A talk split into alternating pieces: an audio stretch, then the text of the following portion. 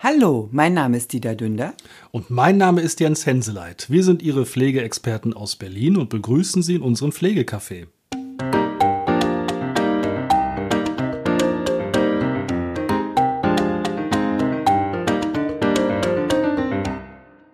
Hallo und herzlich willkommen. Hallo und schön, dass Sie wieder dazugeschaltet haben.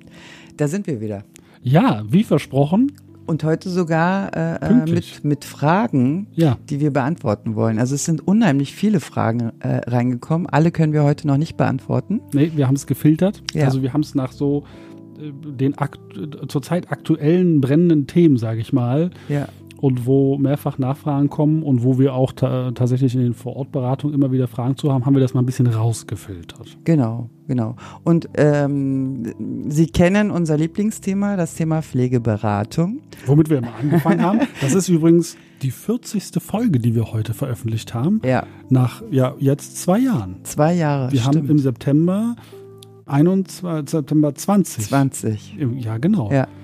Wahnsinn. Zwei Wahnsinn. Jahre, 40 Folgen. Ja, und ganz, ganz lieben Dank für die treue Zuhörerschaft. Ja, fürs fleißige Zuhören und vor allen Dingen verbreitern, verbreitern, verbreiten, teilen und so. Ja. Freuen wir uns. Nee, ist ganz toll. Also ich bin stolz ohne Ende. Sie wissen ja, wir versuchen Ihnen auf einfache Art und Weise das Thema näher zu bringen. Genau, und wir steigen auch schon ein. Also die erste Frage, muss mich die Kasse beraten oder muss ich mir eine Beratung suchen?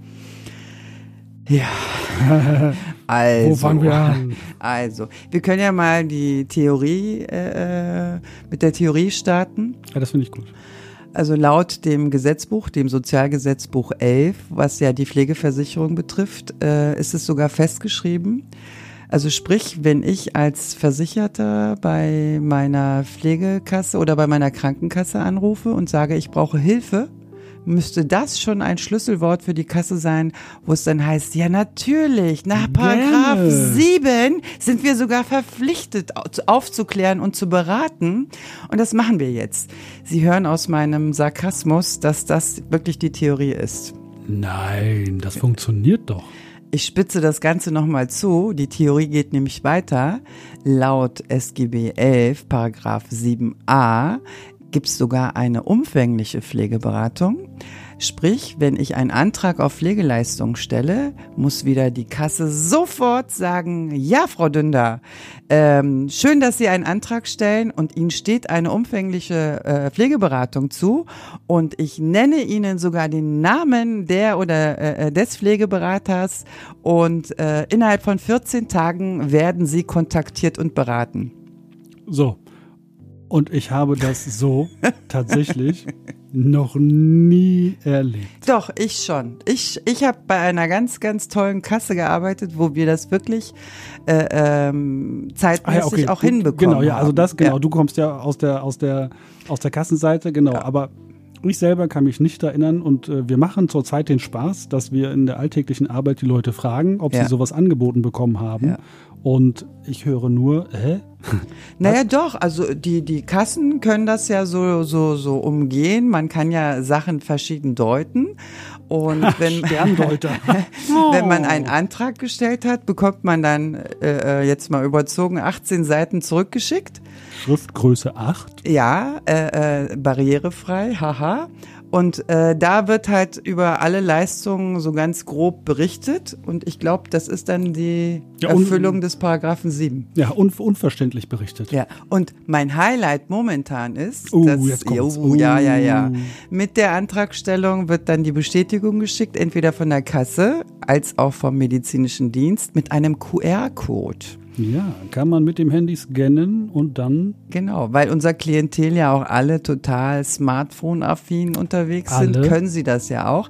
Aber unabhängig von äh, äh, den Menschen, die noch nicht so internetaffin sind. Ich habe letztens eine Freundin beraten müssen, weil sie mit diesem Fragebogen nicht klargekommen ist. Also äh, eine junge, fitte Frau, die die Fragen nicht verstanden hat. Ja, na, zumal man dann auch da wissen muss, also wir schweifen zwar gerade so ein bisschen von der Fa äh, Frage ab, aber dieser QR-Fragebogen, den man dann da online aufgerufen bekommt, ist ja quasi eins zu eins das Begutachtungsverfahren. Ja. Und da kann man jetzt die Frage in den Raum werfen, will sich da jemand weniger Arbeit machen oder was soll das Ganze und wo ist dann bitte schön das Papier für diejenigen hin, Ja. die damit nicht klarkommen. Und also ich kann das bestätigen, ich habe das jetzt auch schon mehrfach hinter mir. Unter einer Stunde Nein. geht das gar nicht, Nein. weil man kann auch in diesem Online-System nicht vor- oder zurückspringen, sondern man muss mit Sternchen markierte Fragen Ja. beantworten, ansonsten geht es nicht vorwärts und nicht zurück und so weiter. Und faszinierend finde ich dann, dass ja auf diesem QR-Schreiben unten wieder in Schriftgröße 5 dann, glaube ich, oder 4, also, also ich kann es ohne Brille nicht mehr lesen, dann steht, dass man eben das also quasi gar nicht machen muss. Das macht dann auch der Gutachter, wenn der kommt.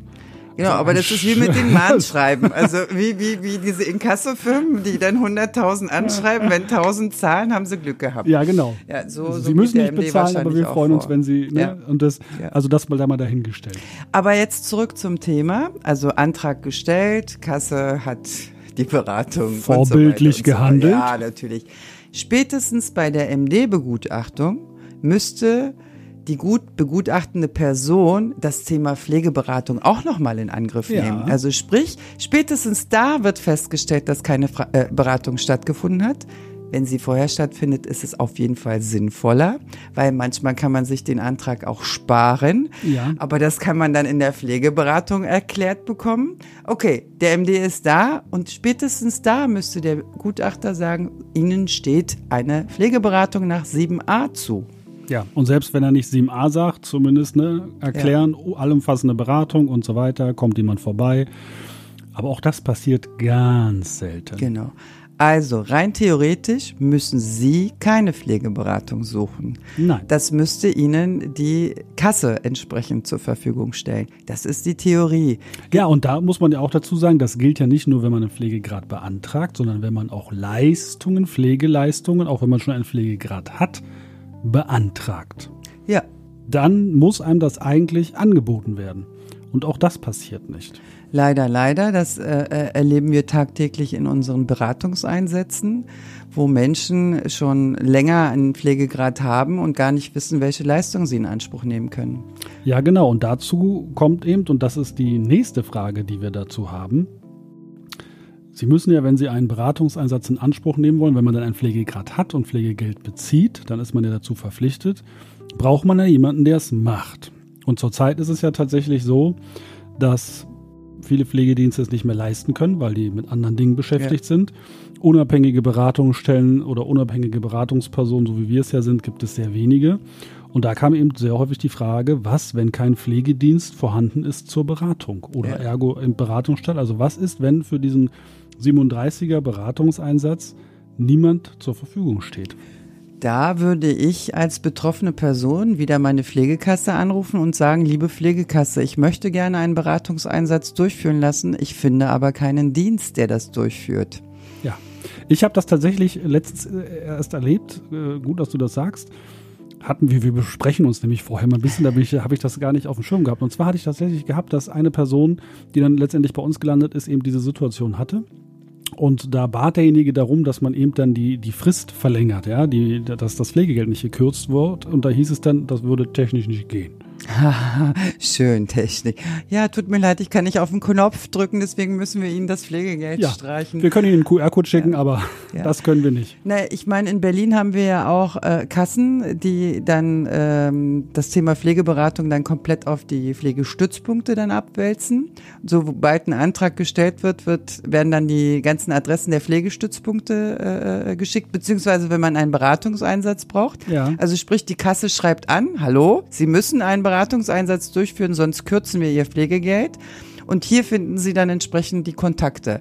Dann ruft der Versicherte beim Pflegestützpunkt an mit dem Ergebnis, dass der Pflegestützpunkt sagt, äh, wir machen gar keine Beratung, Beratungseinsätze. Dazu reichen unsere Kapazitäten nicht aus. Ja, und dann sind eben die Pflegedienste gefragt. Viele lehnen es ab, also das kriegen wir immer und immer Ja. wieder. Also wir haben tatsächlich auch selber Pflegedienste, die Kunden an uns weiterleiten, weil sie eben auch nicht Ja. mehr können. Und das Spannende ist jetzt, dass als Beispiel hier in Berlin gibt es so zwei, drei große unabhängige Beratungsstellen, wie wir es sind, die auch nicht mehr annehmen können, weil sie alle voll sind. Ja. Und was passiert dann? Und da ist es eben tatsächlich so, wenn sie die Kasse muss ihnen jemanden zur Verfügung stellen, der das übernimmt. Und wenn sie das nicht kann, darf das Pflegegeld nicht gekürzt werden. Der Genau. Wille ist ja da. Genau, genau. Weil letztendlich die Dienstleister, die das durchführen, werden ja auch von den Kassen finanziert, beziehungsweise äh, indirekt auch zugelassen von deren Landesverbänden. Also sprich, die Kasse trägt die Verantwortung und müsste rein theoretisch, ich sag heute so viel rein theoretisch, ihre Landesverbände dann ansprechen und sagen, äh, unsere, unsere Struktur ist nicht ausreichend sieht mal zu, dass da mehrere Mehrdienste sich diesbezüglich dann entsprechend zulassen. Ja, aber es ist ja, ja, das guter Ansatz. Also wäre empfehlenswert. Gesetzt im Fall, ich würde das wollen. Wir möchten gar nicht erst ausufernd erklären, wie die, wie die Zulassungskriterien und Mechanismen sind. Also das dauert dann auch so ein paar Monate, Monate. wenn nicht sogar bis zu einem Jahr, ehe man da entsprechend die Kommunikation herstellen kann. Ich glaube, manchmal ist es einfacher, einen Pflegedienst zu öffnen, als eine unabhängige Beratungsstelle anerkannt zu bekommen. Ja, und mich ärgert es, dass die unabhängigen Beratungsstellen nach wie vor sehr unbekannt sind. Ja, und genau, bei vielen nicht auf dem Schirm sind und keiner weiß so richtig, was damit anzufangen, was die eigentlich machen.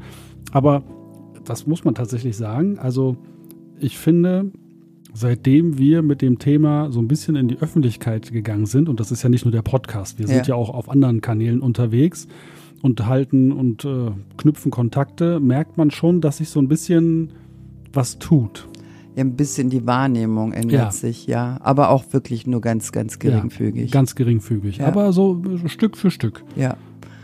Um für Sie die Antwort geben zu können, also falls Sie niemanden finden, der diesen Pflichteinsatz durchführen kann, aufgrund von Kapazitätsmangel, rufen Sie Ihre Kasse an und fragen Sie nach, was Sie machen sollen. Und wenn die Kasse Ihnen da keinen Leistungserbringer nennen kann, dürften die Ihr Geld auch nicht kürzen. Nein, und wenn sie es doch tun, es gibt ja auch Stellen, an die man sich hinwenden kann, wo man sich dann beschweren kann. Ja. Sowas gibt es ja tatsächlich auch. Genau, bei den Kassen kann man sich äh, äh, ja beim Vorstand beschweren zum Beispiel. Das ist am effektivsten. Ja, oder letztendlich dann ganz zum Schluss bei der Aufsichtsbehörde. Man muss ja nur mal ins Impressum auf Ja. der Homepage einer Kasse gehen. Da sind wir wieder bei, viele haben ja keinen Internetzugang, aber es gibt ja Angehörige, Enkel und so weiter, die hoffentlich fit sind. Einfach mal ins, ins Impressum einer Kasse auf der Homepage gucken und gucken, wer denn die Aufsichtsbehörde für diese Institution ist. Und dort kann man sich hinwenden und sich beschweren. Ja, also Sie haben einen Rechtsanspruch auf eine Pflegeberatung. Umfänglich, nicht umfänglich, auf jeden Fall haben Sie diesen Rechtsanspruch und bestehen Sie bitte auch darauf. Ja. Und in diesem Zusammenhang kam nämlich sehr häufig die Frage, wir hatten ja schon mal erklärt, ne, es gibt Sachverständige und Pflegeberater und so. Und da kam, also, ich weiß nicht, ob das so eine Verständnisfrage ist, sehr häufig dürfen denn Sachverständige auch beraten. Jein. Jein. Es gibt ja für die Pflegeberatung nach 7a ganz klare äh, äh, Vorgaben, wer das machen äh, darf. Wichtig ist, dass die Person, die das durchführt, einfach eine pflegefachliche Expertise hat, Erfahrung hat, weil die Person soll ja auch die Leistung beraten und auch äh, die Versorgung beraten. Wenn ich davon keine Ahnung habe, weil ich das nie praktiziert habe, kann ich diese Beratung auch zumindest nicht qualitativ gut leisten. Auch zu den Empfehlungen zum Beratungseinsatz ist ganz klar beschrieben, welche Qualifikationsanforderungen an die äh, äh, durchführende Kraft irgendwie besteht. Und daran orientierend äh, ähm, kann die Person dann auch die Pflegeberatung durchführen.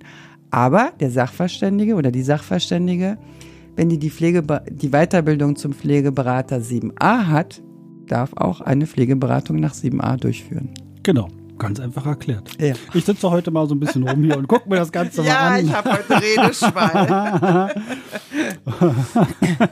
Und dann kommt eine, eine ganz spannende Frage, hat jetzt weniger mit Beratung zu tun, aber auch eine Frage, die äh, häufiger kommt. Und zwar ist es ja tatsächlich so überall, in Städten und Ländern, äh, dass eben Pflegedienste offensichtlich Rar- und Mangelware geworden sind, wenn auch nicht gefühlt, aber personell. Ja, haben sie einfach nicht mehr die Kapazitäten, um alles äh, zu erbringen, was notwendig ist.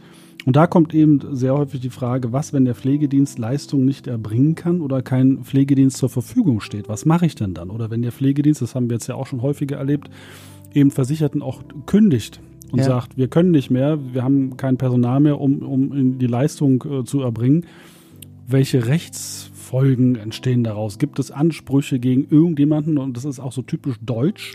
Wenn irgendetwas ist, wird erstmal gefragt, gegen wen kann ich dann irgendwelche Ansprüche stellen? Ja. Ähm, also da ist es einfach so, wenn ein Pflegedienst keine Kapazität, die haben einen Versorgungsauftrag, ja. Ja. die haben eine Versorgungspflicht. Ich kann ja aber auch nur so viel versorgen und machen, wie ich Personal zur Verfügung habe. Und wenn ich kein Personal habe, muss ich eben irgendwo einen Cut ziehen und sagen, also bis hierhin geht's und weiter geht's nicht. Ob Ne- das jetzt Fahrweg ist oder ob das Leistungsinhalt ist oder was auch immer. Und im ersten Moment, um das mal klarzustellen, ist das erstmal in Ordnung. Also möglich ist es, dass der Pflegedienst sagt, er kann diese Leistung nicht erbringen. Auch wenn er eine Versorgungspflicht hat. Ja, aber wie du schon sagst, äh, äh, und, und Personalmangel, äh, also Fachkräftemangel im Stationären wird ja immer im Fokus berichtet, aber die ambulanten Dienste haben ja auch Fachkräftemangel. Wie- 80, über 80, also heute kamen die neuen Zahlen. Ich glaube, über 80.000 ambulant, 22.000 stationär. Ja, Wahnsinn. Wahnsinn, oder? Das ist eine Wahnsinn. Kleinstadt. Ja. Und, und das, also die Menschen fehlen, die Menschen fehlen und die Leistung kann dann nicht erbracht werden. Nun ist es bei, ich, in Anführungsstrichen, bei Kleinigkeiten kann man das noch kompensieren. Aber was ist, wenn da eine größere Behandlungspflege durchgeführt werden muss und die Versorgung dann vom Pflegedienst nicht sichergestellt werden kann? Was macht man dann da? Ja. Das ist eben der Knackpunkt. Es geht eben um diese Sicherstellung der Versorgung. Ja, also es ist ja auch, wenn ein Pflegedienst eine Versorgungssituation annimmt, die er nicht sicherstellen kann, handelt er auch fahrlässig. Ja. Das ist dann die Situation, wo die Pflegen meistens abgelehnt werden. Und jetzt befinden wir uns in der Situation, dass meinetwegen jemand mit Pflegegrad 4 und schwerstpflegebedürftig, der eben versorgt werden muss, weil er vielleicht noch bettlägerisch ist, zu Hause ist und keiner ist da, der ihm helfen kann Ja.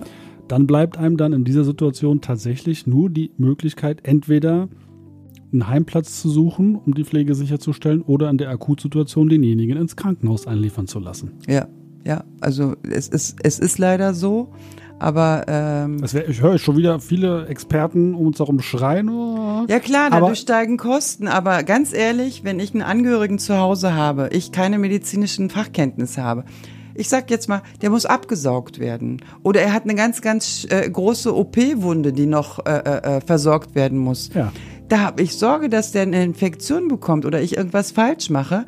Und da denke ich als Laie auch nicht weiter. Und da ist mir die Versorgung an erster Stelle und dann bringe ich die Person wieder ins Krankenhaus. Ja. Und da ist es so, wenn die Pflege nicht sichergestellt ist in der Häuslichkeit, selbst wenn derjenige nur in der ersten Hilfe liegt, sie dürfen ihn nicht einfach nach Hause wieder entlassen. Es passiert sehr häufig. Leider ist das auch häufig. die Theorie. Genau, aber also sie dürfen ihn eigentlich nicht in eine ungesicherte pflegerische Versorgung in die Häuslichkeit entlassen. Ja, eigentlich, ja. Eigentlich. ja. Aber auch in der Beratung erlebe ich das tagtäglich, dass die wirklich, äh, ähm, ja, das ist also, da kann man richtig ausholen. Der blutige Patient, der entlassen werden muss, weil die äh, äh, Verweildauer nicht ausufern muss, weil das Krankenhaus sparen muss. Also es ist so eine Kettenreaktion von dem gesamten Gesundheitssystem. Aber Fakt ist, es geht um die Versorgung, um die Sicherstellung.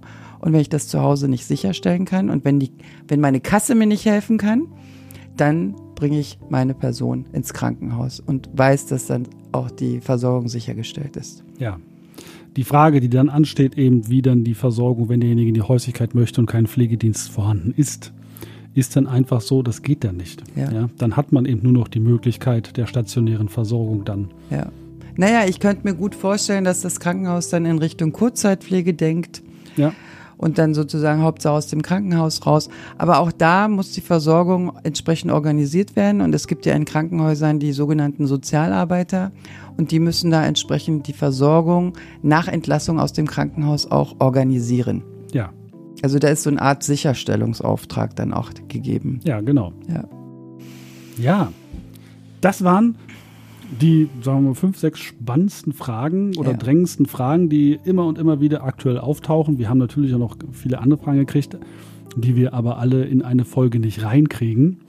Und äh, wir sind ja weiterhin für Sie da. Aber einen Hinweis hätte ich noch. Nö, Wir haben ja, doch. nicht um diese Uhrzeit. Wir haben ja durchaus äh, äh, Zuhörer, die auch mal äh, politisch unterwegs sind.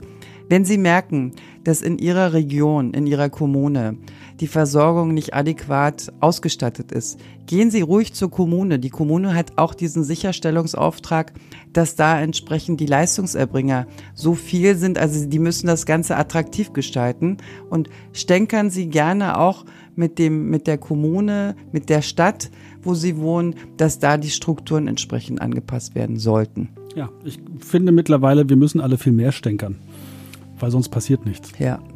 So, Also- jetzt bin ich aber auch fertig. Ja, aber ich finde das gut. Nein, ich finde das gut. Man muss das auch mal sagen. Sie kennen ja unsere Spitzen, die wir manchmal loslassen. Und wir stellen auch immer wieder fest, dass die Spitzen tatsächlich auch manchmal da ankommen, wo sie hin sollen. Das ist ganz spannend. Das hat aber auch alles seinen äh, Sinn. Das ist, finde ich, auch ganz gut so. Genau. Also, in diesem Sinne, holen Sie sich Ihren Beratungsanspruch. Es steht Ihnen zu. Ja, beraten, beraten, beraten. Wir hören uns in zwei Wochen wieder. Bleiben Sie gesund. Vielleicht demnächst auch mit einem neuen Podcast. Mal Schauen wir gucken. mal. Lassen Sie sich überraschen. Bleiben Sie gesund, machen Sie es gut und vor allen Dingen Sarkastisch. Tschüss. Tschüss.